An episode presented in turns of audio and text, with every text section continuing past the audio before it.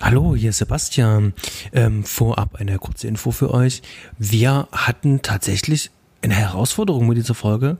Ähm, Fred und ich hatten ein sehr ähm, langes und gutes Gespräch und ähm, beim Abspeichern war auf einmal Fred sein komplettes Projekt verschwunden und wir hatten schon Sorge, dass es jetzt komplett ähm, irgendwo im Äther verloren gegangen ist und wir konnten es doch noch wieder herstellen und retten.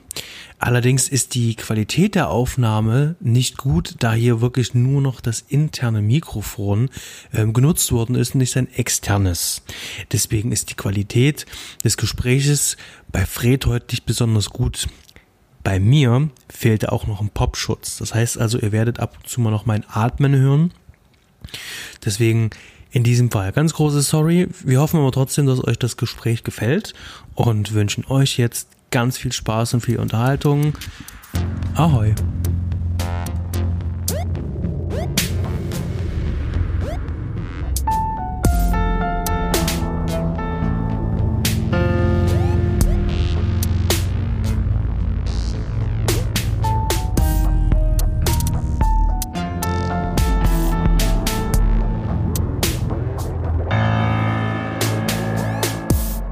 Hallo und herzlich willkommen zu einer neuen Folge der Nostromo-Verschwörung. Ich bin Sebastian und bei mir ist wieder der Fred. Hallo Fred, grüß dich. Hallo, lieber Basti, Grüße nach Leipzig. Wie geht es dir?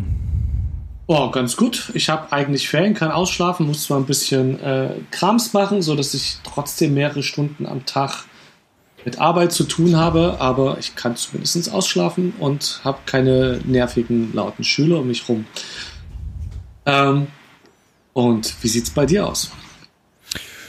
Ja, sieht tatsächlich ganz, äh, äh, ganz gut aus. Ähm, ich stecke gerade sozusagen zwischen zwei ähm, äh, Filmen und habe jetzt tatsächlich das erste Mal seit langem mal zwei Tage so was ähnliches wie eine Art Leerlauf gehabt und konnte mal die Füße hochlegen, ein paar Filme schauen und bin tatsächlich einfach mal auch mit dem Fotoapparat los und ein bisschen Urban Exploration ähm, unternommen mhm. und äh, fotografiert. Ähm, vor allem, also mir bewusst halt auch mal die Zeit dafür genommen.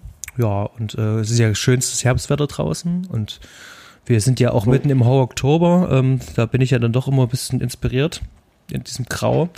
Ähm, ich mag diesen Farbkontrast, äh, äh, diese warmen Farben von den Blättern und dann das mhm. Grau. Ähm, das sieht eigentlich immer gut aus. Ja, es ist schon nochmal eine schöne Jahreszeit, bevor es dann ab November alles nur noch grau ist und keine Farben mehr da sind. Ich gehe gerade auch gern so eine kleine Runde im Grün spazieren immer. Hm. Ja, inspirierend und ähm, ja, hab ähm, äh, an meinem Drehbuch hatte ja schon irgendwann hier im Podcast gesagt, dass ich an einem Kurzfilmprojekt arbeite mhm.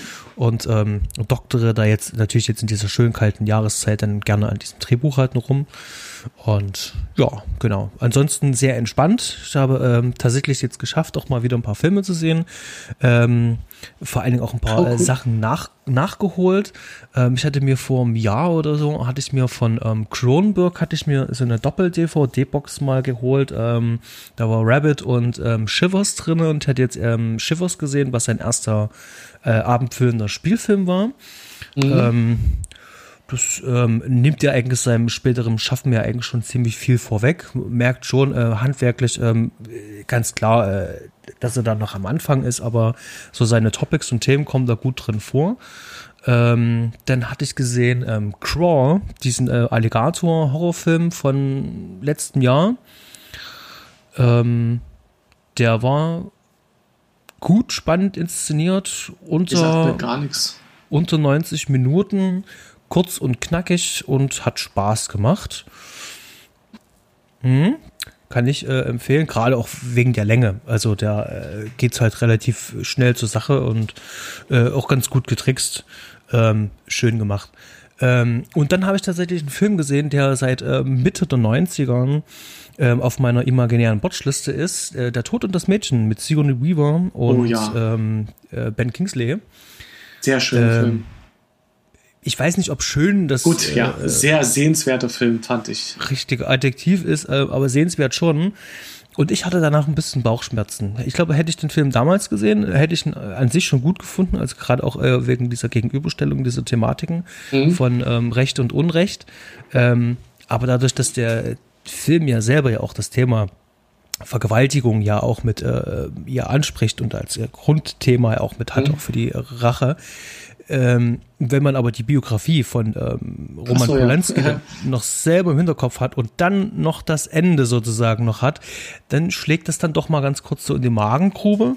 Ähm, ich glaube, das ist auf jeden Fall mal eine Diskussion wert, ob wir das machen oder vielleicht jemand anderes, aber das ist schon spannend. Bei mir ist auch schon ewig her, dass ich den gesehen habe. Ich fand ihn äh, sehr beeindruckend und hatte von, ich wusste, dass er von Polanski ist, weiß mhm. aber gar nicht, wie sehr das damals schon Thema war. Ich würde sagen, es war schon Thema damals. Mhm. Aber es war beim Filmschauen nicht vordergründig bei mir. Ich habe einfach nur den Film an sich äh, sehr gemocht, sehr gern geschaut und hatte auch parallel, also es ja basiert ja auf einem, oder es lehnt sich ja der Titel auch an einem äh, Stück von Schubert an, das sehr schön ist, dass ich zu der mhm. Zeit auch, glaube ich, durch den Film erst entdeckt habe. Mhm. Genau. Ähm, ja, und ansonsten Staffel 5 bei Next Generation angekommen mittlerweile. Und ja, das war es so von meiner. Wie viele Staffeln gibt es denn eigentlich von Next Generation? Äh, sieben gibt's. Sieben. Mhm. Ist ja fast durch. Ja, und was gab es bei dir Schönes?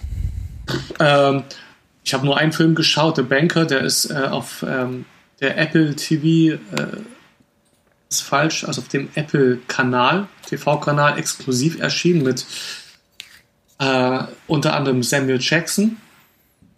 Mhm. Äh, auf jeden Fall ein sehenswerter Film der sich mit dem Thema Rassismus beschäftigt und wie äh, ein, äh, ein Underdog quasi, äh, der sehr begabt ist, was Zahlen angeht, ähm,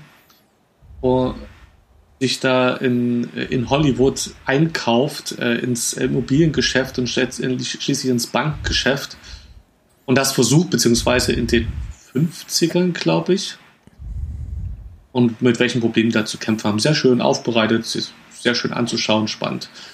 Ja, kann ich weiterempfehlen, wer zufällig Zugang auf äh, Apple TV hat. Okay. Was, was, was kostet ähm, äh, dieser Apple-Kanal? Äh, weiß ich nicht. Es, äh, der hat ja letztes Jahr aufgemacht und da hat Apple das verschenkt, das Abo. Ah, okay. Ähm, ja, und ich muss es bisher noch nicht verlängern, ich kann es dir nicht sagen. Bisher bin ich da so kostenlos drin.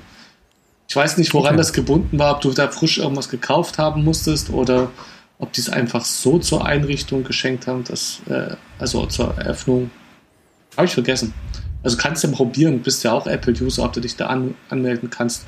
Es gibt eine sehr schöne Serie, The Morning Show, die lohnt sich auch zu schauen. Die ist auch exklusiv. Hm. Äh, bisschen ähnlich im Stil von äh, Newsroom oder West Wing, falls dir die Serien was sagen. Sagt mir alles was, aber alle nie gesehen. Okay, sind alle höchst sehenswert. Gut. Ähm, es kommt auf meine unendlich lange Liste so an Dingen, aus. die ich noch zu sehen habe. Und äh, wenn sie in zehn Jahren immer noch Relevanz haben, ist es sehr wahrscheinlich, dass ich es gucken werde. Dann so ähnlich ist es bei mir auch. Es gibt einfach zu viel, was man noch gucken könnte. Genau, deswegen finde ich das auch sehr schön, dass wir diesen Podcast hier machen, weil ich dann auch ähm, äh, mich dann da, dazu bringen kann, auch mir Dinge auch anzuschauen, die zum Beispiel lange auf der Watchliste sind oder ähm, Dinge, die ich dir äh, empfehlen kann, die du noch nicht gesehen hast. Ähm. Ge genau, so wie zum Beispiel diesen Film, den wir heute besprechen wollen, den ich zum ersten Mal geschaut habe. Deswegen, ich mag zwar Carpenter, ich bin jetzt kein Fanboy und habe relativ wenig Wissen äh, zu Carpenter und äh, zu den einzelnen Filmen. Ich habe nur die, die ich kenne, eigentlich ausnahmslos gern geschaut und es gibt auch einige, wie zum Beispiel ähm, Big Trouble in Little China, der direkt vorher erschienen ist, vor dem Film, den wir heute besprechen, den ich, es gehört mit zu den Filmen, die ich wirklich sehr mag. Äh, leider ein großer Flop gewesen. Mhm. Ja, und aber trotzdem allgemein, wenn du sagst, wir schauen Carpenter, bin ich erst dann prinzipiell dabei. Und guck mir auch einen gern Film nochmal an. Aber der Film, ähm, um den es heute geht, der im Deutschen Die Fürsten der Dunkel heißt, heißt oder John Carpenters Die Fürsten der Dunkelheit. Ich weiß nicht, seit wann da sein Name immer mit davon, davor steht. Und im Englischen Im, Prince of Darkness. Hm? Genau, im Englischen steht äh, sein äh, Name davor. Das ist so sein, also die Filme, die er selber Im geschrieben. Englischen echt? Hm. Originaltitel ist John Carpenters Prince of Darkness. Ja, da haben die das bei IMDb ein bisschen falsch gemacht. Ähm, ja, und den habe ich zum ersten Mal geschaut und das es hat Spaß gemacht. An Carpenter halt einfach schauen. Ich weiß nicht, ob man dazu äh, eine gewisse Affinität braucht zu dem zum, zu den Sehgewohnheiten der 80er, beziehungsweise kommt der sogar von gefühlt noch ein bisschen älter daher. Aber wenn man so wie ich das mag, ist es, äh, habe ich da eine schöne Stimmung wahrgenommen, die typische Carpentersche Musik, die ähm, die Stimmung extrem unterstützt. Eine, ähm, ja, ein, ein Mix aus verschiedenen Horror-Topics, würde ich sagen, die man da hat. Also es geht um Okkultismus und Religion. Es wird äh, nebenbei die, der Ursprung des Christentums neu äh, geklärt. Und äh, wir haben so ein bisschen das Feeling des äh, Haunted House, dass äh, ne, mehrere Leute im Haus eingesperrt sind, dem komische Dinge passieren und ein bisschen mit Telekinese, also Psychokinese wird es hier genannt, zu tun. Äh, ja, Paralleluniversum, Aliens, dem Film spielt, äh, ist ein ganz wilder Mix und der schafft es bis auf ein paar Momente trotzdem. Hat, also hat er mich einfach gleich reingesogen, hat eine wunderschöne Stimmung und und ja. das werden wir jetzt rausfinden. Woran das ähm, gelegen haben könnte. Woran das gelegen haben könnte, wie der ähm, John Carpenter das hier gemacht hat. Und ähm, eigentlich hatte ich ja vorgeschlagen, dass wir über The Hunger sprechen von ähm, Tony ja. Scott, ähm, was wir auch noch tun werden. Ja. Ähm, aber dann meintest du ja dann, ähm, dass du diesen Film noch nicht gesehen hast und habe ich gesagt, Mensch, Fred, dann müssen wir jetzt erstmal ähm, über John Carpenter sprechen. So sieht's aus. Da haben wir auch großartig, besprechen wir später, aber ich hatte einfach Lust auf einen Film von Carpenter, den ich noch nicht kenne. Genau. Dann machen wir erstmal äh, alles Organisatorische und zwar Die Fürsten der Dunkelheit im Englischen John Carpenters Prince of Darkness aus dem Jahr 1987.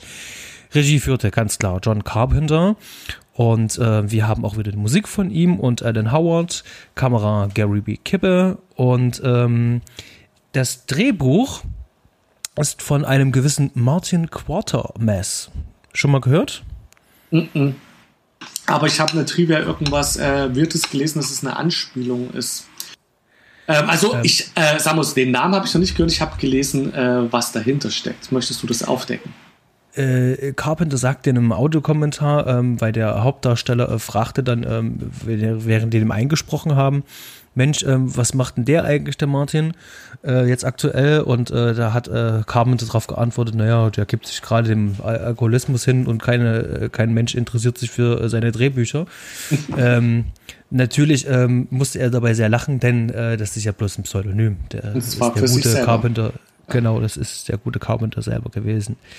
Genau. genau. Und der Name ist irgendwie ein Anklang an irgendjemand, den er verehrt, glaube ich, aus dem älteren Kino oder irgendeine Person aus einem älteren Horrorfilm, das er sehr, sehr mag. Genau. Der Film gehört laut auch Aussage von Carpenter zu einer Trilogie. Mhm. Die apokalyptische Trilogie ist das, ähm, zu der das Ding aus einer anderen Welt, also The Thing, dieser Film und die Mächte des Wahnsinns gehört. Und da haben wir gleich was zu besprechen. The Thing habe ich schon mindestens einmal gesehen, finde ich gut, und die Mächte des Wahnsinns aber noch nicht. Das geht ja wohl gar nicht. Das werden wir dann wohl noch reparieren müssen. Sieht's aus. Bildungsauftrag äh, zur Kenntnis genommen. Ähm, das heißt also, in den nächsten Monaten werdet ihr bestimmt noch zwei, drei weitere Folgen von John Carpenter hören oder über John Carpenter Filme. Genau. Ähm, möchtest du was zur Besetzung sagen? Oh ja, sehr gern. Das ist auch für den, äh, der in den, äh, mit dem 80er Jahre Fernsehen groß geworden ist, eine Augenweite, denn wir haben aus äh, einer meiner Lieblingsserien der Kindheit, Trio mit vier Fäusten, äh, den Nerd dabei. Ähm, und wir haben äh, in der Hauptperson, äh, als Hauptdarsteller, als äh, den wichtigsten Protagonisten, äh, einen der beiden Simons aus Simon and Simon. So ist es. Genau. Eine Serie, die jetzt, äh, die ich auch geschaut habe. Und, und zwischen den, unter den hunderten Serien, die man in den 18 geguckt hat, so wie Cold Sievers, Alf und was weiß ich nicht alles, war Simon und Simon auch eine Serie. Im Gegensatz zu Trio mit vier Fäusten, wie gesagt, das hatte einen höheren Impact, ähnlich wie das A-Team oder ein Colt für alle Fälle. Ähm, und jetzt überlege ich gerade, und natürlich, ähm, das wusste ich vorher nicht, ich habe den Film einfach geschaut und hinterher erst gelesen, da kam äh, eine meiner großen äh, Musikikonen ins Bild, der Herr Vincent Furnier, auch bekannt als Alice Cooper. Mhm. Ähm, ja, der Typ, der mich äh, mit, mittels einer Polen-Kassette, die wir uns nach der Wende, als ich zehn bin, gleich zugelegt hatten, äh, ja, in die Rockmusik, die härtere Rockmusik eingeführt hat mit circa 10, 11 Jahren, bevor ich dann, ja, also er hat mich auf die schiefe Ebene gebracht sozusagen. ähm, ja, da war ich natürlich äh, sehr positiv angetan, ähm, diesen Herrn zu sehen. Ansonsten, ich habe mal geschaut, ein paar Gesichter hatte ich immer gedacht, oder, irgendwie kennst du die und kannte die aber nicht. Also hätte dann sagen, also Donald Pleasance vielleicht noch. Ach, Entschuldigung, ja, ja. Woher sollte man den kennen? Außer vielleicht aus Halloween äh, oder dem Film, den wir zuerst besprochen haben in unserem Podcast, auch von Carpenter. Snake. Ähm, Genau, da hatten wir ja schon mal dieses Phänomen, dass du gesagt hast, äh, den kennt ja eigentlich gar keiner, das ist ja ein B-Schauspieler und ich dann ähm, interveniert ja. habe. Äh, zu Recht. Ähm, ja. Seine Spitzzeiten äh, waren natürlich in den 70ern, ähm, Ende 60er, äh, 70er. Ähm, war ja auch unter anderem mal ein Blofeld in einem James Bond-Film. Ähm, und dann haben wir hier in der Besetzung auch noch Victor Wong. Auch, äh, auch er hat sehr viel mit Carpenter auch zusammengearbeitet, auch kurz davor in dem schon erwähnten Big Drop in Little China. Mhm. Genau, die zwei ja. hatte ich jetzt glatt unterschlagen. Ich war jetzt schon bei den, äh, bei den Mädels, die da mitspielen, da waren so ein, zwei Gesichter, wo ich dachte, ja, irgendwie kennst du die, aber äh, ja, eigentlich nicht. Doch, eine fällt mir noch auf, aber das war, kennen nur die Serienfreaks, eine ganz neue Serie, ähm, äh, Brooklyn 99, 99, ja genau. Ähm, großartige Sitcom, die ganz aktuell ist und auf, ich glaube, auf, auf Netflix unter anderem zu erreichen ist. Und da ist es witzig, eine, eine äh, Nebenrolle aus der Serie wird mhm. von dem, äh, der Schauspieler spielt hier den Mullins, das ist dieser äh, mit dieser hübschen Halbglatze. Ja. Ja, und das ist natürlich äh, witzig, den Typen, den ich eigentlich nur als 30 Jahre älteren, äh, verwirrten alten äh, Schussel kenne, dann auf einmal als 40-Jährigen oder so, als 30-jährigen Nerd zu sehen. Mhm. Das war ganz äh, spaßig, ja. Und bevor wir jetzt ähm, die Zusammenfassung Film machen, was es denn da eigentlich geht, ähm, noch äh, die Technical Specs für die Cracks unter euch. Und zwar, der Film hat ein Seitenverhältnis von 2,35 zu 1. Das heißt also, der Film ist anamorphisch gedreht worden und zwar mit Panavision Panaflex Gold Kameras. Und da hat dann hier auch die E-Series von den Linsen genommen. Und das Negativformat ist 35 mm. Der Film hat eine Länge von äh, 102 Minuten und äh, wir beide haben die aktuelle Version gesehen von Studiokanal, sehr schön restauriert. Ähm, das wurde auch gegreenlightet vom Kameramann selber. Das heißt also, die haben die Negativformate nochmal neu eingescannt, das Bild äh, gereinigt von Artefakten und ähm, tolles Bild. Äh, auch die äh, Blu-ray sehr zu empfehlen. Wer einen äh, 4K-Player hat, äh, nimmt am besten die 4K Blu-ray. Ähm, wundervolles Bild. Diese Version könnt ihr auch aktuell bei Netflix sehen und da hast du sie ja gesehen. Genau. Genau, für die äh, Leute, die ähm, über Amazon schauen, hier nur eine bedingte Empfehlung, denn ihr könnt den Film dort nur über diesen ähm, Horrorfilmkanal dort schauen und dort ist noch die ganz alte ähm, äh, Version und die ist halt noch wirklich sehr grisselig ähm, und hat ganz viele furchtbare Artefakte. Ähm, möchte ich an der Stelle nicht empfehlen wollen. Dadurch, dass der Film von Studiokanal hier so eine schöne Aufbereitung erfahren hat. Ja, das Bild war großartig. Auf jeden Fall. Da kommen wir auch nachher nochmal mit drauf zu sprechen. Aber jetzt erstmal, um was geht's eigentlich in Prince of Darkness? Plötzlich auftretende Veränderungen in der Umwelt und schreckliche Naturkatastrophen verheißen für all diejenigen, die die Zeichen deuten können, nichts Gutes. Die Wiederkehr Satans steht kurz bevor. In einer zerfallenen Kirche mitten in Los Angeles, gefangen in einem gläsernen Schrein, schlummert seit Jahrhunderten das Böse. Als, Wissenschaft als Wissenschaftler diesem furchtbaren Geheimnis auf den Grund kommen wollen, erwacht die dämonische Kraft eines uralten Antigottes. Mit Hilfe eines Priesters versuchen sie verzweifelt, dem Bösen zu trotzen. Doch alle Anstrengungen sind vergebens. Nach und nach werden alle Beteiligten zu Zombies. Satan hat seine Fesseln abgelegt und bereitet mit rasender Wut alles vor, um seinen Vater, dem Antigott, einen würdigen Empfang zu bereiten. Punkt, Punkt, Punkt. Genau, wir haben auch äh, ähm, die längsten Filmcredits in der Filmgeschichte mit ähm, guten neun Minuten oder zehn Minuten sind das, wo die Credits laufen und äh, der ähm, sehr äh, schöne äh, Score von Howard und Carpenter zum Vorschein kommt. Genau, äh, das habe ich dann auch gelesen. Es ist mir beim Schauen erstmal gar nicht so aufgefallen, dass das so lange dauert. Mhm. Mit den Credits. Äh, ähm, du hast ja am Anfang mit relativ wenig Sprache ne, gearbeitet. Äh, mhm. Erst wird erstmal so schön äh, Szenen aus, aus dem Unileben gezeigt. Mhm. Nee, nee, nee, ganz am Anfang, das habe ich schon fast vergessen, da ähm, ist doch der alte Mann, der stirbt. Der Priester, der genau. Priester, ganz, ganz, ganz am Anfang. Und der diese Kiste mit diesem Schlüssel in der Hand hält und Donald Pleasance als ähm, auch als katholischer Priester ähm, fragt sich, was da los ist. Und dann sehen wir äh, Szenen auf dem Unicampus und was halt von Anfang an auffällt, ist die, die Synthi-Musik von, äh, von Carpenter, die halt erstens für eine großartige Stimmung sorgt, aber eben im Gegensatz zu sonstiger Filmmusik, wie sie eingesetzt wird, schon, also die liegt über den Gesprächen teilweise drüber. Und mhm. ähm, ist auch, läuft irgendwie nicht synchron zum Film. Also ich habe das Gefühl, dass äh, es fühlt sich an, als wenn man mit, ähm, als wenn ich mit Kopfhörern durch die Stadt laufe und so äh, betrachte, um was mich rumsteht. Es versetzt mich zwar in eine bestimmte Stimmung, aber das Bild und das, was ich höre, sind halt nicht zusammen äh, aufeinander abgestimmt. Ne?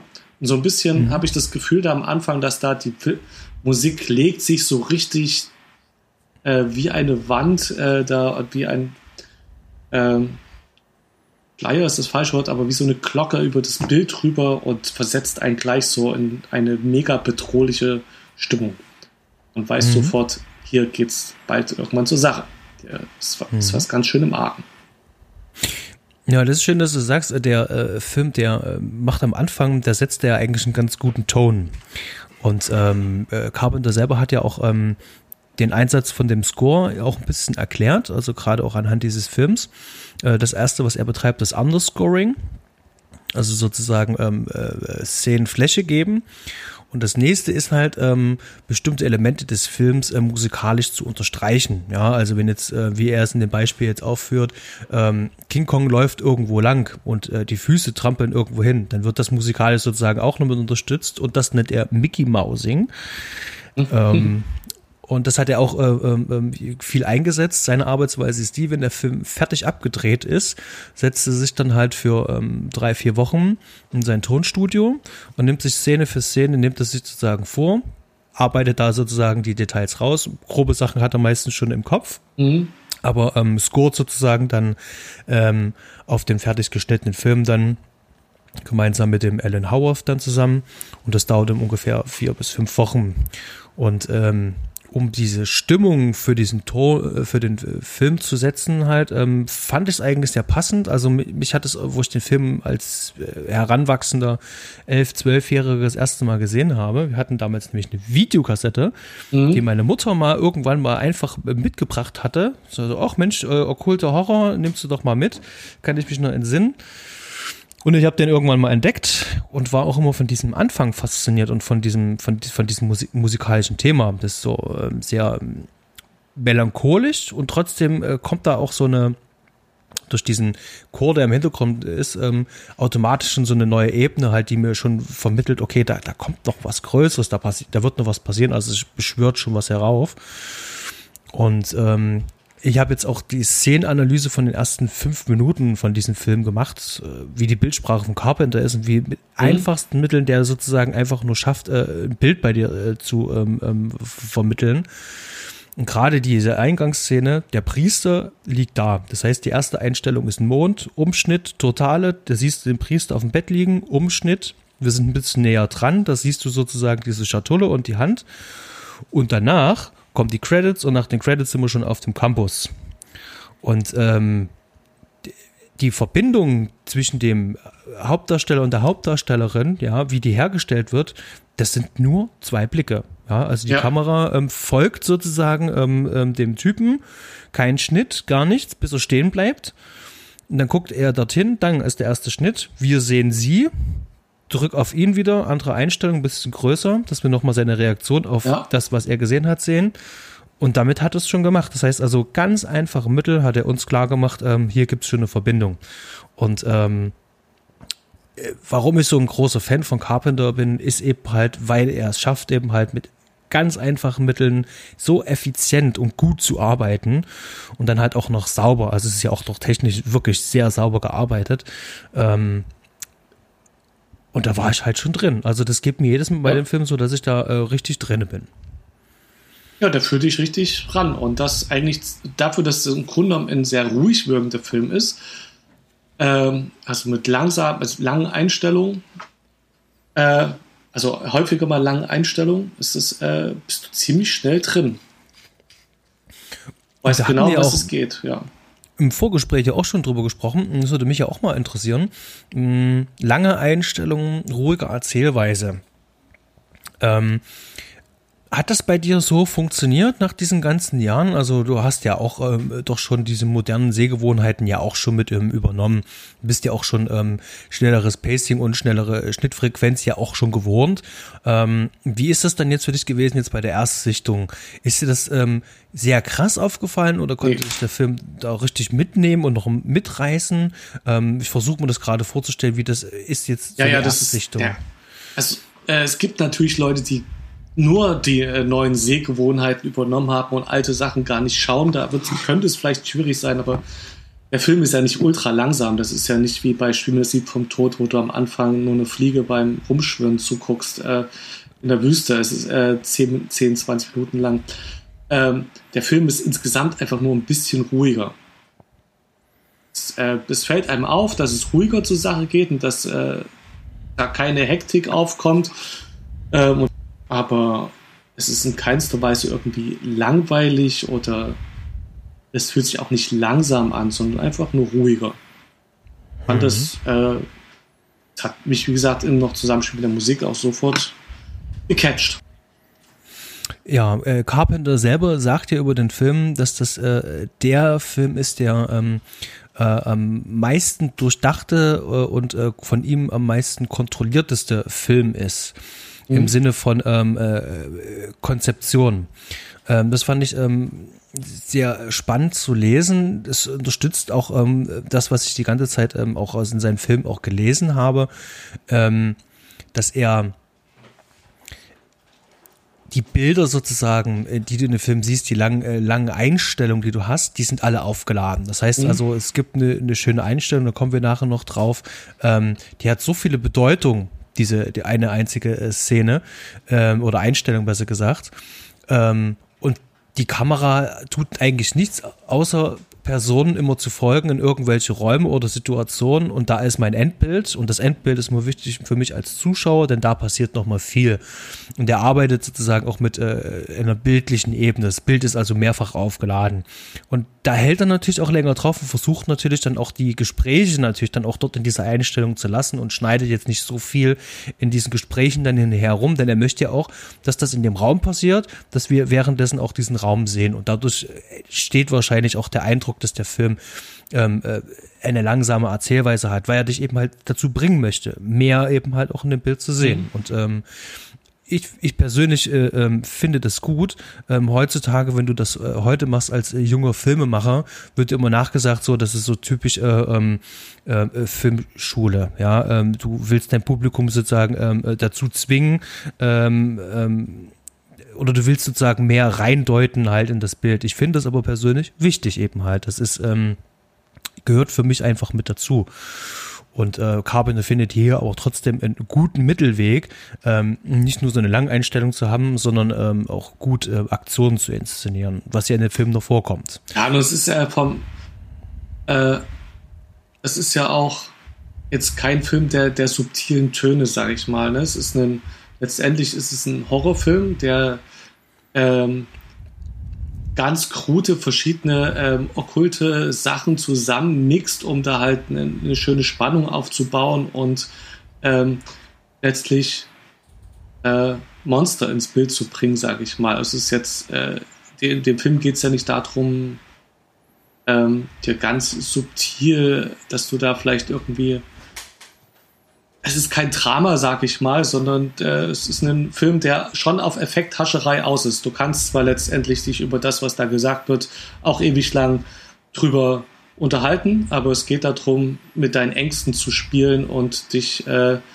ja, äh, geht man den Fürsten der Dunkelheit halt, um das Böse.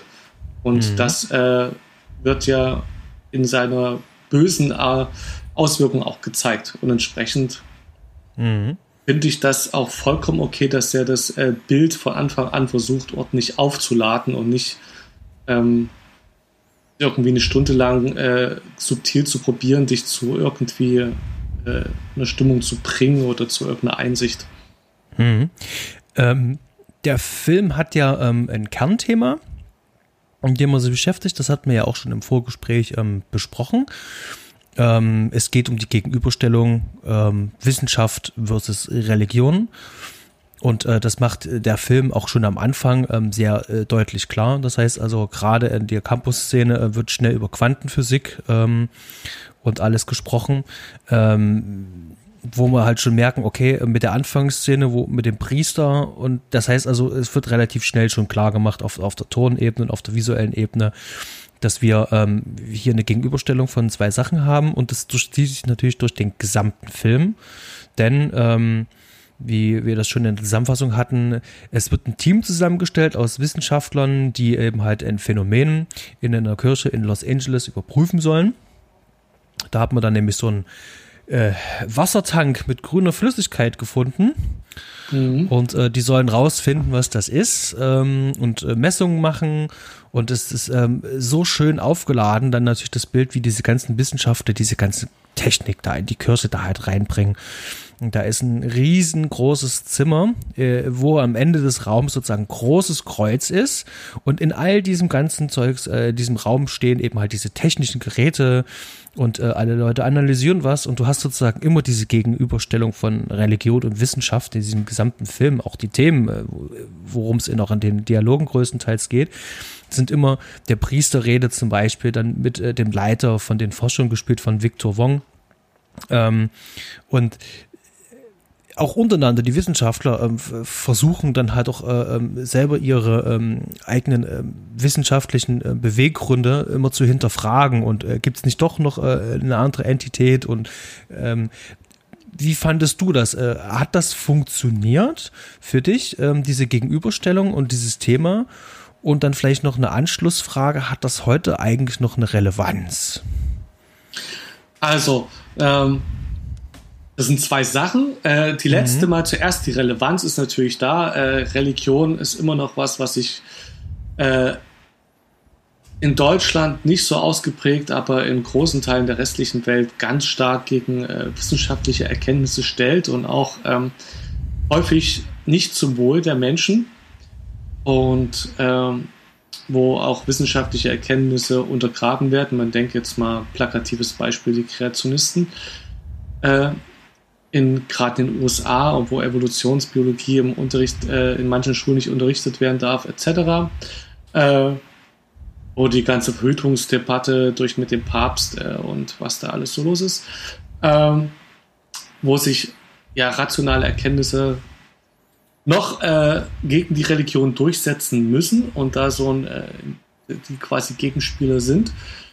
Das Funktionieren ist eine andere Sache, weil das, was da gesprochen wird, also man merkt, es soll hier um Wissenschaft gehen, es sollen Wissenschaftler sein, aber inhaltlich ist es so, wenn du nur ein bisschen mal was von dem Zeug gehört hast, ist es letztendlich ein Kauderwelsch, mhm. den sich der Herr Carpenter da, also äh, ich habe, was ich jetzt gelesen hatte, war, der hat halt ein bisschen was von der Quantentheorie mitgekriegt äh, und da ähm, die Theorie, dass Theo äh, Tachyonen sich theoretisch in der Zeit zurückbewegen können in der Quantentheorie und was hat dann daraus sein Märchen gesponnen und was mhm. da aber jetzt an äh, Science Gibberish zusammenkommt von ihm, äh, was da was der zusammengeschrieben hat, das ist dann schon so ein bisschen also mit Wissenschaft hat das auch nicht viel zu tun, sondern mhm. da ist das soll halt nach Wissenschaft klingen Mhm. Und da hat er sich ein bisschen was, so fühlt sich das an, aus jedem Lehrbuch zusammengeschrieben. Es ist jetzt auch nicht so, dass ich mich in einzelnen Fächern irgendwie auskennen würde, aber es ist trotzdem ziemlich eindeutig. Ein bisschen so wie auch, wenn, äh, wenn man Star Trek guckt, sage ich mal, wo dann. Techno-Bubble. Genau, Techno, genau das habe ich die ganze Zeit äh, nach dem Wort gesucht, Techno-Bubble, du dann merkst, so klar habt die sich ein bisschen was gedacht, dass es auch halbwegs stringent ist, besser als Star Trek, besser als jetzt bei Carpenter, ihr habt die Theorie dahinter, die sie sich ausgedacht funktionieren, aber es ist trotzdem keine Wissenschaft, was die machen. Und bei Carpenter ist es wirklich, es soll nach Wissenschaft klingen. Und das, da, das waren dann so ein paar Stellen, die mich ein bisschen rausgebracht haben, wo ich dachte so, und, äh, das, mm. und wenn es dann mit Psychokinese anfangen, also wenn dann sich anfangen, da Sachen zu bewegen und äh, Sachen wie Telekinese und so als glaubhaftes Konzept erstmal, also de, äh, es ist dann schwierig, zumal die Leute sich nicht wirklich wie Wissenschaftler benehmen, sondern so das ganz Filmtypische. Ähm, jetzt mal übertrieben, äh, ein Historiker sieht ein altes Buch vor sich und sagt dann, hm, das sieht aus nach einer temerolonischen Schrift aus dem äh, dritten Jahrhundert, die ist extrem verschlüsselt, aber ich sehe das zwar gerade zum ersten Mal, aber ich glaube, ich kann es dir sofort entschlüsseln. Weißt, weißt du, was ja. ich meine? Ja, ja, na klar. Die, die sehen was, können sofort 20 Theorien dazu und können auch alles innerhalb kürzester Zeit auflösen. Das ist dann, das sind dann die Sachen, wo es, äh, ich kann damit leben in einem Film, aber ich fand es in dem Film an ein paar Stellen too much. Zu viel auf in ganz kurzer Zeit, also gerafft in ein paar Gesprächen, wo sehr viel da an diesem Science-Bubble zusammenkam. Also es braucht sozusagen für dich äh, ein bisschen sehr viel Suspension of Disbelief, um im Slang ja. zu bleiben. genau. Ähm, ja, und da hat es dann eben, wie gesagt, nicht funktioniert, äh, da hat es mich ein bisschen rausgemacht, nicht funktioniert an der Stelle. Und ich weiß nicht, ob das auch damit zu tun hat, dass er damals äh, prominentere Sachen, die auch noch nicht so tief durchdrungen waren, äh, aufgegriffen hat und es vielleicht damals in den Ende der 80er besser funktioniert hat, weil für die Leute das auch alles relativ neuer Stoff war und man sich dachte, oh ja, das habe ich doch gerade irgendwo in der Zeitung gelesen, da ist ja irgendwas mit diesen Dings, oh, das könnte natürlich sein. Jetzt so, 30 Jahre später ist es so, nee. nee. Okay. Sehr schön beantwortet. Ähm, bei mir ist es so, meine Berührungspunkte mit Quantenphysik sind gleich mal null. Deswegen äh, dieses äh, Suspension of Disbelief äh, wunderbar mhm. bei mir funktioniert. Äh, der Film kann mir da gerne alles erzählen, was er gerne möchte. Und ich glaube ihm das einfach auch, ähm, weil er mich aber auch so schön in Watte packt und weil es mir auch so mhm. einfach macht. Ähm, das ist ja auch äh, Carpenters große Stärke dann halt. Da liegt es jetzt nicht sozusagen äh, darin, äh, mir das logisch und schlüssig sozusagen zu erklären, sondern er wirft mir das vor die Füße, das habe ich schon registriert. Ähm, das ist jetzt Wissenschaft und er sagt dann, ähm, nachdem er es hingeworfen hat, zeigt drauf, sagt Wissenschaft und auf der anderen Seite wirft er was anderes und sagt, und da drüben ist die Religion. Ja, die beiden, genau. Auf Religionsseite ist es natürlich genauso. Auch da kommt, äh, dann ist es dann Religious Bubble, Geprabbel, genau. was. Äh, das ist ja genau das Gleiche. Und ähm, das ist auch, wie gesagt, nicht schlimm. Es gab aber, und das ist ja, da muss ich dem Film jetzt ja auch mal sa sagen, der, an, an, den Stellen, wo das passiert ist, war ich schon so an dem Punkt teilweise, wo ich gesagt habe, so echt jetzt, na, ich guck mal weiter, aber ich kann den jetzt nicht mehr ernst nehmen. Aber drei Sekunden später ist die Atmosphäre wieder da und es ist mir egal. Mhm. Und ich habe es akzeptiert, weil einfach der Rest so einen Spaß macht. Mhm.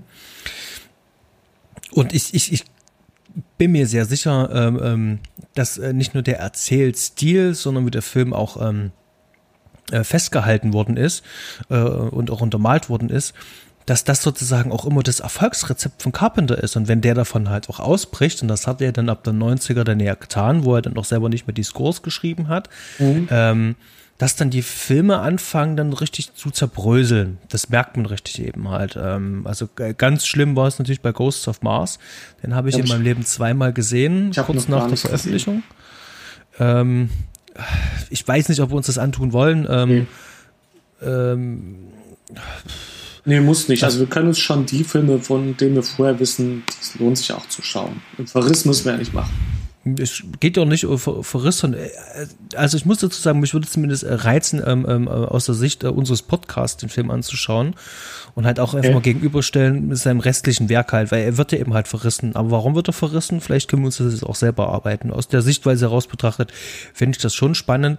Aber wie gesagt, ähm, äh, eins seiner Trademarks, äh, unter anderem dieser, dieser wahnsinnige äh, Synthi Underscore, ja. der eben halt auch ganz viel auch als Kit ja auch dient äh, zwischen diesen Szenen. Mhm. Der macht viel aus. Und äh, an der Stelle, ich hatte ich auch schon gesagt, ähm, Kameraarbeit ähm, sorgt natürlich auch für einen gewissen Look. Ähm, er hat hier zum allerersten Mal, also hier für seine eigenen Filme, ähm, mit einem anderen Kameramann gearbeitet. Also ich rede jetzt nicht von den Auftragsarbeiten, sondern wirklich von seinen Filmen, die er, wo auch wirklich das John Carpenter immer drüber steht. Ähm, die er selber geschrieben hat. Ähm, und zwar mit dem äh, Gary Kippe. Äh, mhm. Vorher war es immer Dean Candy gewesen.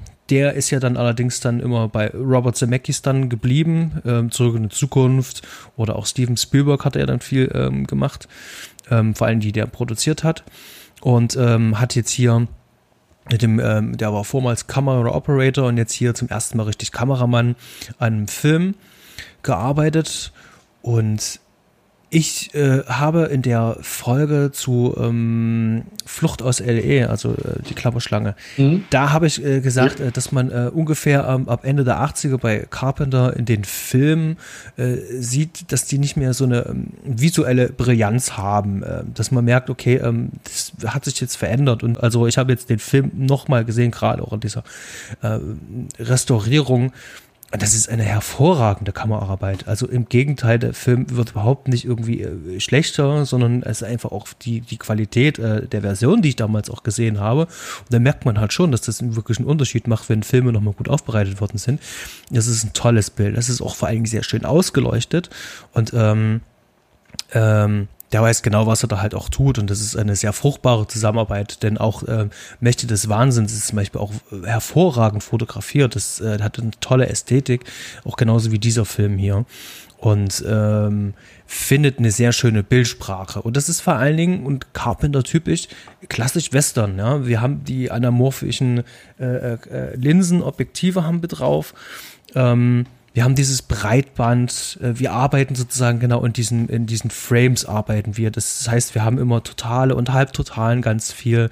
Äh, wir haben aus der Hüfte rausgeschossene Bilder, gut komponiert und äh, vor allen Dingen ähm, die Tracking-Shots, ähm, äh, zarte Dolly-Fahrten und äh, leichte ja. Schwenks halt, kleine Push-Ins, aber nicht wirklich viel mehr. Also der Film ist da super klassisch und ähm, hat dadurch schon so was, ähm, ich will nicht sagen Erhabenes, aber das ist schon was, das ist so ein ganz äh, klassischer äh, Look halt, so ein klassischer äh, Filmlook, der gefällt mir. Und das in so einem äh, Independent-Horrorfilm, da sind ja eigentlich zwei verschiedene Welten, die hier miteinander ähm, verschmolzen werden. Wir haben nicht so ein Videoclip-Ästhetik äh, oder sowas wie bei Fright Night oder sowas.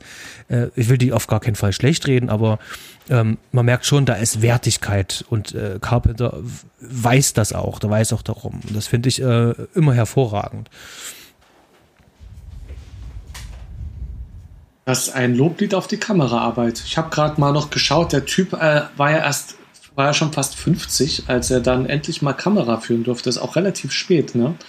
Hat mhm. dann eigentlich bis in seine, ja, die nächsten zehn Jahre dann irgendwie seine äh, ja, Filme als Kameramann gedreht war nur gerade schockiert. Er hat, äh, der Gary B. Kipper hatte seit 1959 für Warner Brothers gearbeitet. Mhm, genau. Das erstmal, der hat äh, ein ordentliches Stück äh, Filmgeschichte mitgenommen. Mhm. Im Hintergrund ähm, dann eher agierend erstmal. Ja, das ist ja auch interessant, ähm, so ein äh, Director of Photography. Das ist ja, ähm, bei uns wird das ja immer so als Kameramann so abgetan, so wie das ist der Typ, der die Kamera gehalten hat. Achso, ja. Und ja. Der Director of Photography hält ja gar nicht die Kamera, denn das macht der Kamera-Operator. Der, ja. ähm, der Director of Photography ist dafür verantwortlich, äh, dass das alles, was im Bild zu sehen ist, er ist dafür verantwortlich, natürlich in Abstimmung mit dem Regisseur, aber er kümmert sich dann halt auch darum, wie es dann aufgelöst wird, wo die Schienen langgelegt werden, wenn sie mit dem Dolly arbeiten oder wenn sie mit dem Kran arbeiten, ähm, wie die Bewegung abläuft, wie die Einstellungen und Settings sind und dafür braucht natürlich so ein Director of Photography braucht natürlich auch Leute, Assistenten, ersten und zweiten Assistenten. Ja, die ähm, den gut machen. Genau, also es gibt ja den Fokuspuller, jemand muss ja die Schärfe ziehen, ne? das ja. macht sie ja nicht automatisch, ne? Und ähm, der hat viel mit Offenblende gearbeitet, also gerade da unten in diesen Kellern, wo wenig Licht ist und ähm, man sieht halt auch, die haben nicht viel Licht gesetzt, sondern die haben mit ähm, natürlichem Licht gearbeitet mhm. und nur ein bisschen aufgehellt und da hat er die Blende aufgezogen. Da sieht man eben halt auch diesen ovalen Bouquet im Hintergrund. Das ist auf jeden Fall schon ganz schön, also wahrscheinlich mit ähm, T2.2 ungefähr, also das heißt, die Blende ist sehr offen und mhm. da ist der Schärfebereich sehr sehr, sehr, sehr, sehr klein. Das heißt also, ja, derjenige, der dann die Schärfe zieht, ne, der, der muss halt wirklich genau auf die Bewegung schauen. Und früher war es nicht so wie heute, dass man mit so einem kleinen Display rumläuft und dann per Funk die Schärfe zieht, sondern du bist direkt neben der Kamera. Und vorher mit dem Maßband wird noch der Abstand gemessen. Und da musst du sozusagen, wenn die Personen sich bewegen, wenn sie sich bewegen, tatsächlich das ausgleichen und musst ein Gefühl haben für den Abstand sozusagen zur Kamera.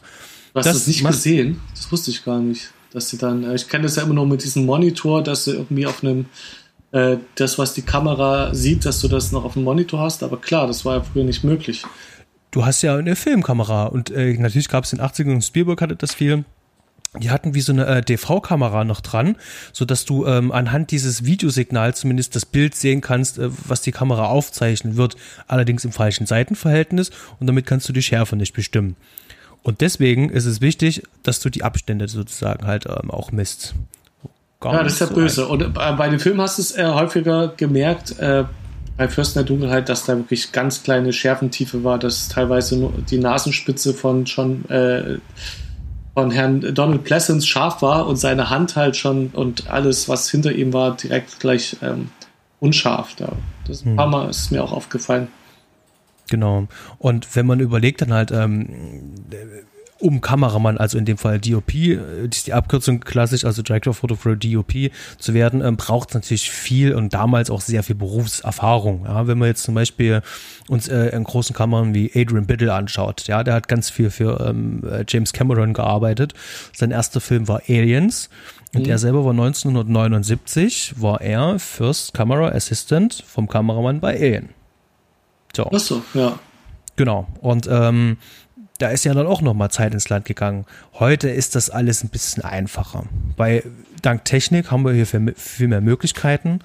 Ähm, auch in Deutschland ist es ja so, dass man nicht mehr Kameramann sagt, wirklich auch DOP sagt. Also, also unter diesen äh, äh, Kameraleuten, Kameramännern ähm, gibt es da auch sozusagen äh, äh, krasses Bewusstsein eben halt auch. Es geht vor allem viel um Lichtsetzen. Also das ist ja was, was in Deutschland ja immer getrennt war. Da gab es den klassischen Oberbeleuchter. Ja und den Kameramann. Und äh, äh, in den Staaten wird das, äh, und auch anderswo wird das äh, gerne äh, über DOP zusammengefasst. Und ich finde Lichtgestaltung, also auch gerade hier in diesem Film, der hat ja ähm, zwei Ebenen, wie er mit Licht arbeitet, ähm, finde ich hier tatsächlich genau für den Film richtig und angepasst. Also die Szenen, wo die in den, äh, gerade wenn die äh, oben sind, ähm, in diesem äh, Labor, diesem mobilen Labor mhm. oben in der Kirche, das ist alles neutral da ist ähm, nichts Artifizielles, aber so wie es dann runtergeht oder wenn es dann dunkel wird, also gerade wenn es dunkel wird, da wird es dann halt immer speziell und da, da kann sich natürlich so jemand natürlich austoben und das macht auch ganz viel Stimmung von diesem Film. Also ja, uiuiui, äh, ganz viel mitgenommen hier an, an Filmwissen. Ähm, wir empfehlen den Podcast ab sofort für Filmstudenten für eure Abschlussprüfung. Auf gar keinen Fall. äh, äh, viel gelernt.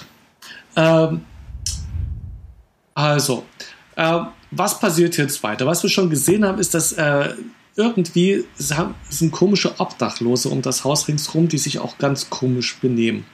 Das mhm. wären am Anfang ist es erstmal nur eine Frau, die äh, irgendwie komische Sachen macht, die was wird von einem der Leute beobachtet, von einem der Wissenschaftler, die da in die Kirche einziehen. Und das werden immer mehr, die man dann, äh, die um das Haus ringsherum stehen und es wird alles sehr bedrohlich. bedrohlich. Ähm, es wird Nacht. Ähm, und dieser tolle Typ aus dem Trio mit vier Fäusten, äh, der da auch schon ein Nerd war und jetzt ja wieder, der geht aus dem Haus raus und trifft da auf äh, Alice Cooper, der ihn mit einem, äh, war das ein Kinderrad? Oder auf jeden Fall mit einem Rad hinrichtet. Ja, genau, da wird mit einem Rad aufgespießt. Äh, ist, äh, genau, mit einem Fahrrad. Mit einem also es muss Fahrrad. Fahrradlenker, oder? Ich weiß, ich habe das. Nee, der hatte richtiges Fahrrad und das ist sogar sein eigenes Fahrrad. genau, das ist, äh, ist, was er in seiner Show wohl selber auch benutzt. Ähm, Genau. für so eine Tätigkeiten der Herr gute Alice Cooper, den wollte ich immer live sehen. Ich habe es leider verpasst bis jetzt. Mal schauen, ob das noch War was Oh, mein wird. allererstes Konzert ever, 1996, Leipzig, Haus Auensee, Geil. hat mich meine Mutter mitgenommen. Neid. Ja. Großartig. Wenn er nochmal kommt, gehen wir zusammen. Genau. So mit vier Meter Genau. Abstand und ähm, Immer gucken, was es ergibt. genau. Ähm, ja, und der spießt da diesen äh, Forscher mit äh, auf, äh, auf das Rad auf. Eine äh, sehr schöne Szene. Also ähm, schöne Einstellung, wie das, äh, wie dann der dann noch auf dem Rad so rumhängt, äh, ja, und da kommt es dann schon, dass in der Nacht die Priest, äh, die Forscher ähm, komisch träumen, als sie schlafen. Ne? Das ist dann sind wir schon Mhm. so weit. Da haben die alle so einen komischen Traum. Oder ein Genau, da sieht, da sieht man irgendwie so eine ähm, Person irgendwas in so einem Kircheingang halt stehen. Das ist alles so ein so, so, so Videolook ist das. Ähm, Ja. ähm, Das ist irgendwie auf Video gedreht und dann nochmal vom Fernseher abgefilmt und Genau. so sieht es halt aus. Genau. Und ähm, übrigens, äh, diese Message, diese Botschaft, äh, die habe ich ähm, selber damals mal gesampelt und als Intro für äh, die Band Soulscape Project ähm, äh, mit, ähm, Ah, mit dran gemacht. Das war unser Live-Intro, also nicht auf CD, aber ich habe es als Live-Intro immer verwendet. Ähm, fand ich immer ganz cool. Ja, und äh, dann haben wir eine Szene, äh, da geht nämlich die eine Forscherin, die mit der Brille, die geht dann runter ähm, und guckt sich dann so diesen, diesen grünen Container an. Also Da ist ja dieser, dieser Glascontainer, wo diese Flüssigkeit drin ist. Mhm. Und äh, da kommt dann so eine Flüssigkeit halt raus. Und danach ähm, verändert die sich halt. also die Flüssigkeit spritzt sie direkt in den Mund. Genau, sie hält dann in dem Moment auch noch genau den Mund halt auf. Aber ich glaube, das ist in dem Moment, wo sie auch schreit. Also sie schreit Ja. dann und in dem Fall geht noch ein bisschen was in den Mund. Ähm, und bei der Szene ist mir, ich weiß nicht, ob dir das auch aufgefallen ist. Ähm, und zwar, das hatten wir auch im Vorgespräch, hatten wir es angesprochen. Ähm, das haben die ja in so einem Keller gedreht. Und diesen Keller, den haben die sozusagen, also die Protagonisten im Film haben diesen Keller ähm, ausgeleuchtet mit Kerzen und aber auch mit Lichtspots, damit man immer alles gut sehen kann. Natürlich ist es auch gleichzeitig die Beleuchtung im Film, also das, was wir halt auch sehen. Das heißt also, wir nutzen genau die, nutzen das Licht, was im Film eine Bedeutung hat, um tatsächlich auszuleuchten. Und das immer, ich weiß nicht, ob ich es schon gesagt habe, der Film wurde mit sehr geringem Budget gedreht, äh, nachdem äh, der Film und ich glaube auch The Thing gefloppt waren an den Kinokassen. Äh, musste er aber mit drei Millionen oder neun Millionen, ich weiß gerade nicht mehr, aber Drei Millionen. drei Millionen mit ziemlich wenig drehen und äh, da ganz schön sparen. Und da gibt es aber, es gibt, äh, glaube ich, ein, von Kurt Russell das Zitat, dass immer dann, wenn äh, Carpenter das wenigste Budget hat, dass er dann die richtig guten Sachen macht, dass er dann kreativ wird und die besten Filme, die mit dem geringsten Budget sind bei alten Herr Carpenter. Genau. Und das ist tatsächlich was, ähm, ähm, da schließt sich dann sozusagen an diese, äh, ähm, ähm, ich sag mal vorsichtig, Bestäubungsszene, oder wie immer du das nennst, halt, wo dieses Wasser halt ähm, auf sie Mhm. drauf spritzt halt, schließt sich dann auch wieder diese Szene an, wo die ganzen äh, Forscher in diesem, in, in diesem, in diesem Raum sind, wo das Kreuz am Ende ist. Und auch da sind ganz viele Lampen in diesem Raum und die sind wie Spots ähm, für ähm, die Schauspieler und für äh, das Inventar in dem Raum. Das heißt also, die kriegen sozusagen dadurch noch ein schönes Backlight. Also das ist äh, ganz raffiniert und gut gemacht, ähm, sozusagen das Pragmatische äh, mit der Story, äh, das Pragmatische äh, vom, vom Budget mit der Story gleichzeitig zu verbinden. Ähm, sehr effektiv und wirklich sehr gut. Genau. Das hat er gut gemacht. Und dann erschlagen sich die Übereignisse. ähm, dann ähm, muss Carpenter, wissen die jetzt ungefähr bei der Hälfte des Films, muss natürlich ein bisschen ähm, ähm, äh, Tempo aufbauen und äh, immer mehr Leute gehen langsam runter. Ähm, Infizierte können andere auch infizieren. Das geht auch, ne? Haben wir ja auch gesehen. Ähm, und so kommt es dann eben halt, dass dir Stück für Stück ähm, Leute infiziert werden oder eben halt, äh, wie äh, dein Kollege hier, ähm, von dem du vor uns geredet hast, dass du nur als verwirrten alten Mann kennst, äh, der dann, dann wirklich äh, sehr ähm, grausam tot stirbt, ähm, äh, von lauter Insekten äh, aufgefressen und zerfressen wird. Mhm. Und dann gucken ja dann da aus dem Fenster raus. Das ist so eine. Äh, Achso, nee, das war, das war der andere Kollege. Den meinte ich nicht. Ach so, okay. Der hatte der auch eine Haltplatze? Ich meine den ja. dicklicheren. Der wird nicht, glaube ich, aufgefressen. Das nee, der, der, steht dann draußen mit dem Anzug dann. Wo, wird genau, das ist aber der andere mit dem Vollbart. Also, ich glaube, du meinst okay. einen anderen. Ähm, aber gut, ja, egal, genau. Äh, so richtig eklige Horrortote, wie es sein muss. Wir kriegen immer mehr äh, Ekelszenen zu sehen. Genau, you pray for quick death, wenn wir mit euch fertig sind hier. Genau. Ähm, und wie gesagt, dann, dann wird es halt ein bisschen rough. Ähm, und der Film äh, hat jetzt sozusagen so, ähm, arbeitet sich Richtung Höhepunkt vor, muss natürlich jetzt auch äh, die Geschwindigkeit auch ein bisschen anpassen. Ähm, wir erfahren dann jetzt äh, im weiteren Verlauf des Films dann eben halt auch, ähm, dass wir es ja sehr wahrscheinlich äh, mit Satan zu tun haben, beziehungsweise mit Satans Sohn ähm, der hier äh, in dieser Flüssigkeit halt drin ist. Denn, und das hatten wir ja vor uns schon, ähm, die Leute können das übersetzen. Da ist so ein Buch, ja. äh, wo alles dokumentiert ist. Und ähm, dieser Priester, der am Anfang des Films verstorben ist, der gehörte einer ähm, Geheimorganisation an, einer kirchlichen, die Bruderschaft des Schlafes, die sozusagen dieses Geheimnis gehütet haben. Und genau, und, äh, und äh, Jesus war nämlich kein Mensch, sondern Jesus, Jesus war ein Außerirdischer. Und äh, ist der Vater von Satan. Ähm, ist ein Gott, der schon vor den Menschen auf der Erde war und seinen Sohn in diesen Behälter eingeschlossen hat, diesen grün und vergraben hat. Und Jesus kam äh, als Außerirdischer, um die Menschen zu warnen. So macht mal eben John Carpenter eine neue ähm, Origin Story auf für Christentum. Wenn ich mir vorstelle, dass diese Geschichte jemand wie äh, Paul, ähm, Paul ähm, äh, Anderson hier gemacht hätte, der hier äh, die ganzen, ähm, äh, wie heißt hier, ähm, Resident Evil Filme gemacht hat. Mhm. Oder ich weiß nicht wer noch, aber so, so, so, jemand, äh, der jetzt ähm, nicht so inhaltlich stark inszenieren kann. Ähm, das wäre ein düster Unsinn geworden. Aber irgendwie, ja, ja. So absurd es klingt, es funktioniert in dem Film erstaunlich gut. Also auch manchmal hänge ich immer da und denke so gerade äh, gerade dieser Mittelteil, wo, wo, wo dann wirklich dann es muss ja was passieren. Es ist ja äh, das, das, das äh, gleiche Kernthema, was äh, ähm, äh, Carpenter äh, schon immer in seinen Filmen hat. Eine Personengruppe ist irgendwo eingeschlossen und die Bedrohung kommt von außen.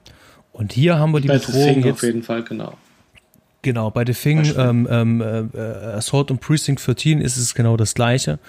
Ähm, auch bei The Fog ist es ja so. Genau. Und äh, hier haben wir die Bedrohung von außen, aber jetzt auch noch von innen.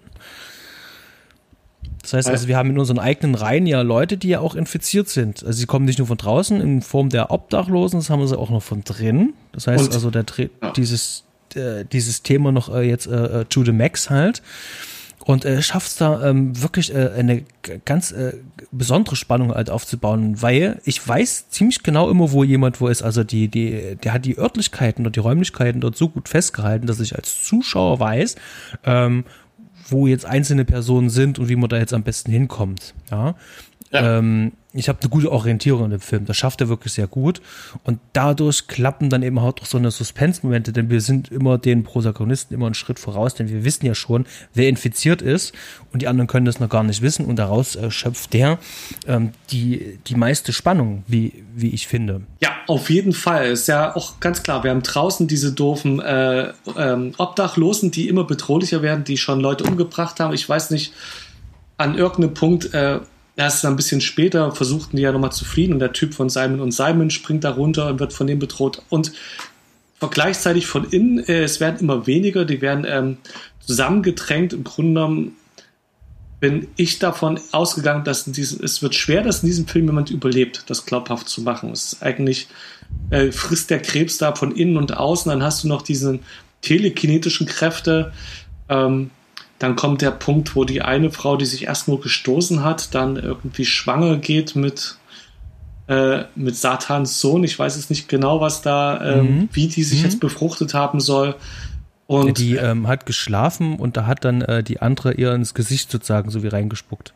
Genau, aber, aber dadurch ist, aber die ist ja als einzige ist die so schwanger geworden und äh, ist komplett, es wirkt ja so, als wäre die jetzt die Reinkarnation von Satans Sohn. Ne? Mhm.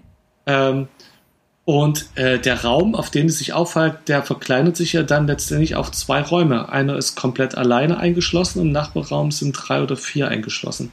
Mhm. Und mehr Platzangst, also schlimmer kann es ja nicht mehr sein. Genau.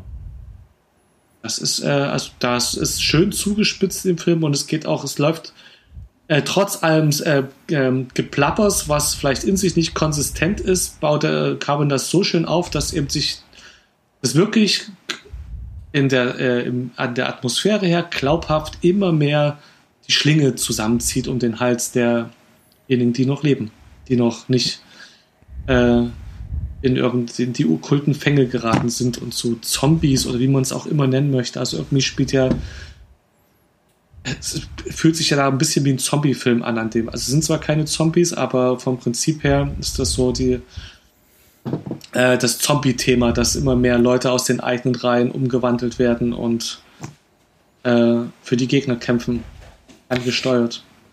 Da habe ich gleich eine Frage, ähm, weil wir jetzt gerade drüber sprechen. Wir wissen ja, dass ja ähm, Carpenter auch ähm, sehr äh, politischer ähm, ähm, und vor allen Dingen ähm, zur damaligen Zeit äh, äh, Reagan-Ära ähm, da auch sehr ähm, ähm, kritisch eingestellt war und ist.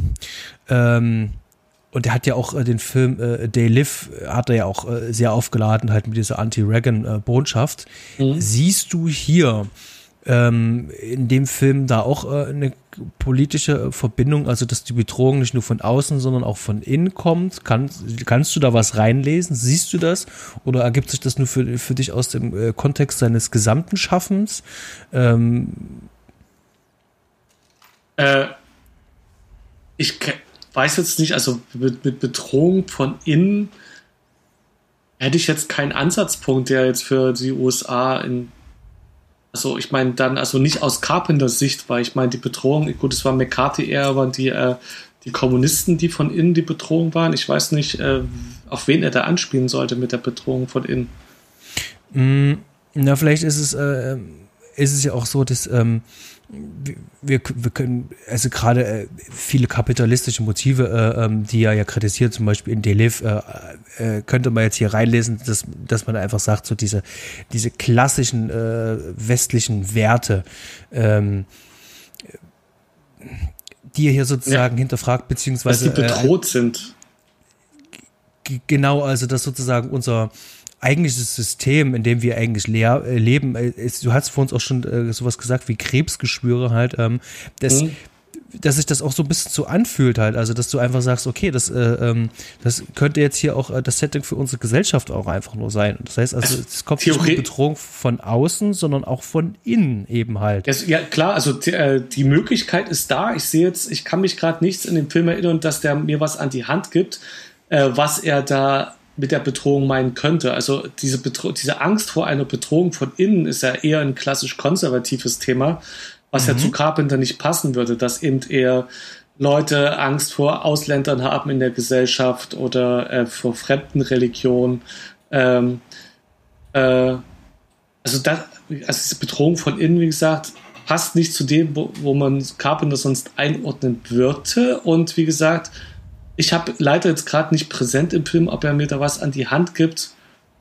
Also jetzt mit dem Kapitalismus zum Beispiel, was du ansprichst, dass er als äh, linke Socke da jetzt den Kapitalismus kritisiert, kritisiert, kann sein, aber ich weiß nicht, an welcher Stelle er mir sagt, äh, dass ich in die Richtung gucken muss. Das habe ich überschaut, übersehen. Und ich, und ich meine es ja eben halt auch äh, aus dem Kontext herauszulesen. In dem Fall, dass er dann sozusagen das Ganze dann einfach mal to the max gedreht hat in Day Live mhm. einfach sagt, okay, ich mache das Ganze jetzt nochmal, allerdings ähm, so, dass ihr es jetzt auch wirklich versteht. Okay, ähm, gut. Ich empfinde das jetzt hier einfach nur so wie als ähm, hier ist es eine unterschwellige ähm, ähm, Message, eine unterschwellige Botschaft, die ich reindeuten kann. Mhm. Die sagt er mir aber nicht, die zeigt er mir nicht. Ähm, der hat das Setting, ähm, der Kampf zwischen Wissenschaft und äh, ja, Religion mir ja schon. Ähm, ähm, äh, genau, also wenn, dann könnte man, also was einmal in die Hand gibt, könnte man sagen, die Religion ist das Übel, das uns zerfrisst von innen. Also das ist ja, das, ja, genau. das lege ganz klar auf der Hand. Also mhm. das würde auch zu einem äh, eher linken äh, Themenfeld, äh, dass es sehr traditionell auch religionskritisch ist, passen. Mhm. Und ich habe auch irgendwie, ich, ah, ich habe dann nicht mal gefunden, ähm, diese Trilogie, wo das der mittlere Teil ist, da habe ich irgendwo eine Übersicht gehabt, wo es hieß, der erste Teil, The Thing, ist Kampf gegen, was weiß ich, äh, hab's vergessen, ob es jetzt die Außerirdischen waren, aber der zweite Teil ist jetzt äh, Kampf gegen die Religion und der Mächte des Wahnsinns ist, hab ich auch vergessen, aber den Film habe ich ja nicht gesehen. Aber der hatte so eine schöne, ähm, da gab es eine, eine Kritik zu dem Film, so eine schöne Auflistung, dass dieser Film jetzt auch direkt als Thema die Abarbeitung mhm. an der Religion hat. Also dann könnte man das so sehen, dass das die Bedrohung von innen ist, die die Gesellschaft mhm. oberflächlich ein möchte, aber tatsächlich zerfrisst. Wir haben in The Thing ist ja das äh, übereigentliche Thema ist ja eigentlich der Kalte Krieg. Das ist ja äh, ist in dem Film durchzogen, ganz viel. Und er gibt ja auch visuelle Anleitungen. Darüber können wir ja, wenn wir über die Finger sprechen, äh, das nochmal thematisieren. Machen wir das dann, genau. Ähm, und Mächte des Wahnsinns ist ja eigentlich, ähm, wir haben ja eigentlich schon verloren. Und wir sehen jetzt sozusagen das Ende. Das Ende, was sozusagen ähm, un unaufhaltsam ist, aber das Ende kommt nicht, äh, äh dass wir hier mit Feuer überzogen werden, sondern ähm, wir selber ähm, machen uns wahnsinnig halt. Ähm, ja. Ähm, wir können es ja vielleicht mal. so, ähm, genau, ich hieß, glaube ich, auch äh, Kampf gegen den eigenen Verstand oder sowas war da als Thema. Äh, genau. Ja. Das sind halt äh, drei verschiedene Ebenen. Ähm, und ja, äh, also ich, ich denke, es ist wirklich so, wie ich es auch äh, selber auch sage, ich, ich sehe hier äh, in seinem Gesamtwerk ähm, hier sozusagen ein Vorgreifen auf den Film, der danach bringt, aber thematisch äh, prangerte hier ganz klar die Religion an ähm, lässt sich aber trotzdem in, seinem, in seiner Biografie trotzdem auch übertragen, eben halt auch auf die äh, Kapitalismuskritik, äh, gerade die in den 80ern Jahren eben halt auch ähm, gemacht hat. Genau. Und also im, im, Gesamtwerk, also kannst du dann auf den Film rückschließen, aber jetzt, äh, wie gesagt, in dem Film selber sehe ich keine ja, ja. Kapitalismuskritik, aber Kritik an der Religion ist jetzt, liegt ganz äh, klar auf der Hand. Genau, und das ist ja hier ein Gegenentwurf äh, zu vielen äh, reaktionären Filmemachern, eben halt ähm, aus den 60ern, 70ern und auch in den 80ern gab es ja auch ganz viele, ähm, der hier auch wirklich sehr ähm, gerade mit Independent-Mitteln ähm, progressiv äh, gearbeitet hat. Genau. Aber ich glaube, ähm, lass uns mal äh, Richtung Ende kommen, wo wir dann, äh, wo wir sozusagen dann ähm, ähm, äh, Zeuge der Geburt äh, ähm, äh, des Antichristen, also Satans Sohn werden. Mhm. Ähm, da habe ich mal eine Frage, ähm, wenn mich was an dem Film stören würde oder stört, dann finde ich, dass äh, die meisten Schwächen irgendwie im Ende liegen. Und die sind vor allen Dingen auch gerade ähm, Make-up, also dieses Make-up von äh, dem jungen Mädchen, was dann, oder Frau, die, die diesen äh, Antichristen da gebiert. Das mhm. funktioniert bei mir irgendwie gar nicht. Das ist zwar ganz schön ekelhaft, aber irgendwie, ähm, man sieht halt, dass es eine Maske ist. Ja. Und ich weiß, der Film hat jetzt nicht so viel Budget, äh, aber irgendwie, ähm, das Ende ist so, äh, ich krieg dann über diesen Spiegel da mitgeteilt, dass man da ähm, ähm, das Tor dann zu einer anderen Dimension aufmachen kann und dann kommt da die Hand vom Teufel raus. Und dann haut ähm, der Priester, gespielt von Donald Pleasance, ähm, den Spiegel kaputt. Und äh, die junge Frau, die vorher noch reingesprungen ist, ähm, wie heißt sie nochmal gleich, die ähm, äh, Catherine, ähm, die ist dann da für immer gefangen. Und ähm, es wirkte für mich alles so ein bisschen abrupt, so ein bisschen, das stimmt das Pacing gerade ja, ganz besonders ja. irgendwie nicht so. Äh, wie siehst du das? Genauso. Also es ist, es sind schöne Gedankengänge vom Prinzip her, aber auch äh, äh, diese Ekelmaske ist halt eine Ekelmaske. Da freut man sich einfach, eine Ekelmaske zu sehen, aber sieht mhm. halt nicht das, was es darstellen soll, sondern sieht die Maske. Und die fand ich jetzt auch nicht super überzeugend. Also da ist dann da wird der Film so fast ein bisschen lustig, finde ich. Also es ist dann der Punkt, wo es nicht mehr die mhm. Spannung da ist, sondern wo man denkt, oh ja, schöner kleiner Horrorstreitbier und jetzt mal gucken, was passiert. Und ähm, die Szene mit dem Spiegel an sich ist schön. Ja, und, auf jeden äh, Fall. Ähm, und äh, irgendwie, also die greift in, in den Spiegel rein, da habe ich nur gelesen, das haben die mit Quecksilber gemacht. Ja, das genau. Stand irgendwo, ist Quecksilber nicht giftig? So ist es, genau. Das war denen egal. Hm, ich glaube, die haben da noch irgendwie so eine Art äh, Handschuh dann noch angehabt. Okay, gut. Weil, ähm, egal wie, also sieht halt schön aus, auf jeden Fall. Ja. Und es ist dann irgendwie so, es ist so, jetzt muss man halt zum Ende kommen, ist jetzt ein Abschluss. Okay, kann ich akzeptieren, aber es ist nicht, also da bricht da der, die, der Spannungsbogen ab und man denkt dann so, okay, aha, und jetzt kommt die Hand raus, aha, uh, es sieht ein bisschen sehr nach dem klassischen Teufelbild aus, das fand ich passt überhaupt nicht. Also, dass dann äh, die Hand, die rauskommt, äh, so hätte ich äh, glatt äh, Tim Currys ähm, Teufel aus Legende erwartet, dass der aus dem Spiegel hervorkommt. Mhm. Weißt du, es ist so, ja. es passt nicht zum restlichen Film, dass ich mich auf einmal auf so einen, dass der, Sat, äh, der, der Vater von Satan quasi, dass der so klassisch nach Teufel irgendwie, dass man gleich die Hufe äh, vor sich hat, ist äh, irgendwie, weiß auch nicht was, aber irgendwie reißt das ein bisschen raus, man sieht nur die Hand und dann wird sie gefangen und der, äh, also dann rutscht die andere Frau, äh, springt ja ähm, die, äh, die Frau an mit der Maske, die ja Satans Sohn äh, in sich drin hat, äh, springt sie von hinten an, um mit der in den Spiegel reinzuspringen, mhm. Äh, damit äh, das Tor der Dimension wieder geschlossen wird, aber wie auch immer, das sind so Sachen, die man sich eigentlich vom Sinn her nur entschließt, weil man schon mehrere Filme in der Art gesehen hat. Und das ergibt sich irgendwie alles nicht aus dem, was man vorher gesehen hat mhm. in dem Film. Aus daraus kann man sich das alles nicht erklären, da wird einem nichts an die Hand gegeben, sondern es ist eine komplett neue Geschichte mit diesem Spiegel, hinter, der, hinter dem eine neue Welt ist. Und dann wird halt dieser Spiegel zerbrochen und alle sind dahinter gefangen und alles ist jetzt gut oder wie. Also das sind so Sachen, die jeder andere Film, der auch keine Logik aufbaut oder auch äh, genauso schwierige Logik hat, würde zumindest vorher im Film noch klarstellen, ja, wir müssen Angst haben vor dem Wesen, was da in der anderen Welt ist und durch diesen Spiegel kann es zu uns kommen und das müssen wir verhindern, den Spiegel kaputt machen oder es ist irgendwie dahin führen, dass das die Lösung ist. Und das tut der Film halt nicht. Sondern auf einmal ist da der Spiegel.